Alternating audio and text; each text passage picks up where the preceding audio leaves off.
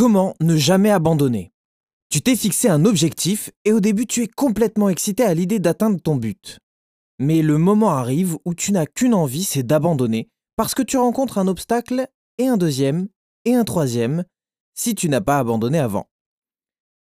Salut à toi et bienvenue sur ce nouvel épisode du carnet de bord de Bastien. Avant de commencer, abonne-toi et n'oublie pas de mettre une note à cette émission sur la plateforme sur laquelle tu l'écoutes, que ce soit iTunes, Spotify, Deezer ou encore YouTube, et partage au maximum. Grâce à ça, tu permets à la chaîne de se développer. La plupart des gens de notre société abandonnent dès le premier obstacle.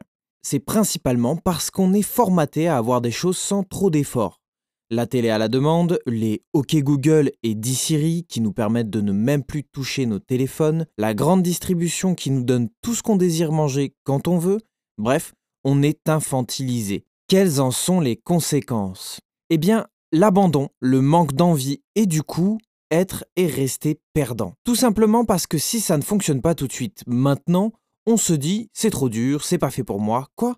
Il faut travailler? Ah bah non, si tu n'as pas écouté mes podcasts précédents, et notamment celui dans lequel je parle d'interdépendance, je te conseille de le faire puisque tu vas pouvoir comprendre plus en profondeur ce que je suis en train d'expliquer. Cette réaction est donc une réaction de personnes dépendantes au système, dépendantes au tout de suite maintenant, une création de la mondialisation et de la rapidité. Seulement, tout ne se fait pas en un claquement de doigts.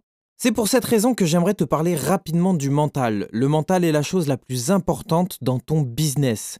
Pour ne jamais abandonner, il te faut un mental assez solide pour continuer d'avancer malgré les obstacles que tu rencontres. De quoi est composé ce mental inarrêtable? De détermination, tu dois être beaucoup plus déterminé que les obstacles que tu peux rencontrer. De discipline, la discipline c'est ce qui va te créer des habitudes. D'acceptation, c'est ce qui va te permettre d'encaisser tes peurs. Et une ligne d'arrivée, c'est ce qui va te permettre de remettre tes œillères. Ok, génial, merci Bastien pour ces mots forts, mais comment on fait? Alors, conseil numéro 1, je vais te parler de l'acceptation. Il faut accepter qu'on a envie d'arrêter, c'est normal, c'est humain, ceux qui te disent que ça ne leur est jamais arrivé te mentent. Tu peux faire le plus beau métier du monde, gagner des millions par jour, vivre un rêve éveillé ou je ne sais quoi, le jour où t'as pas envie, ou t'as qu'une envie c'est de rester au lit, ben t'as pas envie. T'as envie d'arrêter, tout faire péter, te barrer à l'autre bout de la terre. C'est normal d'en avoir marre et d'avoir envie d'arrêter.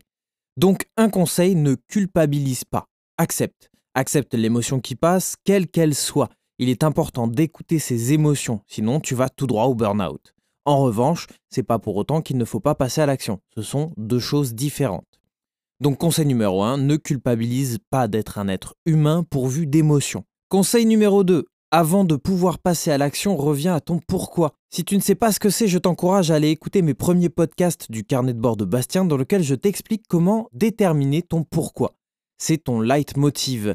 C'est ce qui va faire en sorte que tu n'abandonneras pas. C'est la raison pour laquelle tu t'es lancé dans une aventure et il doit être plus fort que tes excuses et tes envies d'abandonner.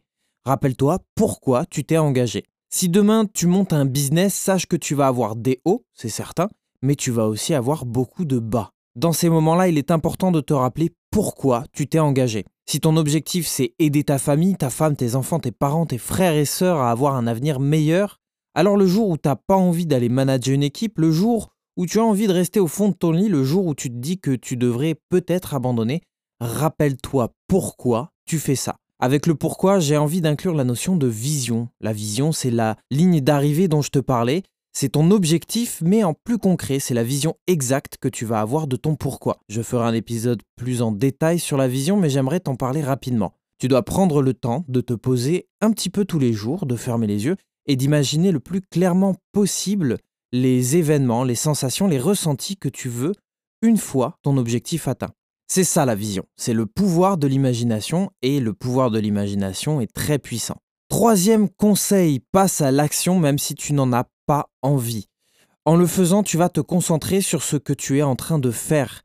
Personnellement, j'aime bien aller courir de temps en temps, et quand je me prépare, j'ai toujours la flemme, constamment. Je me mets le réveil assez tôt, vers 5 euh, heures, et du coup, je me dis à chaque fois, génial, il est 5 heures, si je ne vais pas courir, je vais pouvoir profiter de ce moment pour me rendormir pendant au moins 3 heures de plus. Mais je le fais pas. Je me prépare et je pars. Alors, peut-être que certains coureurs ressentent la même chose que moi, mais au début où je cours, Je me demande tout le temps pourquoi je fais ça. Mais après 15 minutes de course, je sens comme un pic, un déclic, comme si mon corps me disait Mec, c'est génial ce qui se passe, faut continuer. Et à ce moment précis, je réalise que même si je n'avais pas envie au départ, eh bien maintenant j'adore ça. Et je sais que c'est la bonne chose à faire pour mon corps. Donc même quand on n'a pas envie, passe à l'action.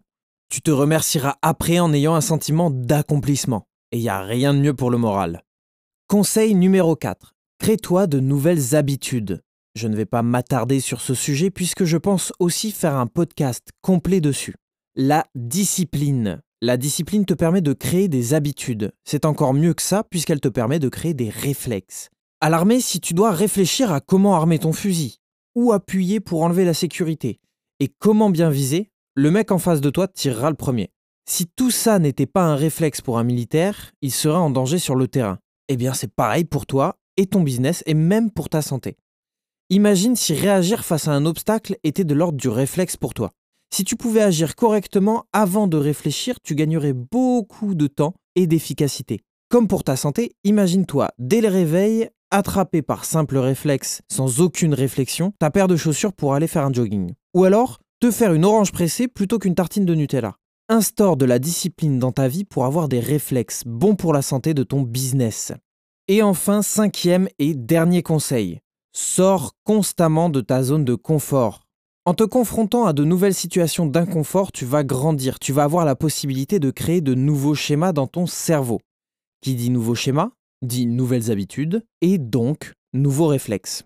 Bref, je ne peux pas te guider avec précision sur les actions à mener pour faire grandir ton business, mais je peux déjà te conseiller de continuer d'écouter ce podcast de liker et partager au maximum et surtout de ne pas oublier d'aller regarder une pub gratuitement sur Utip pour me soutenir. Tu retrouveras le lien dans la description. Je te dis à très vite sur le carnet de bord de Bastien.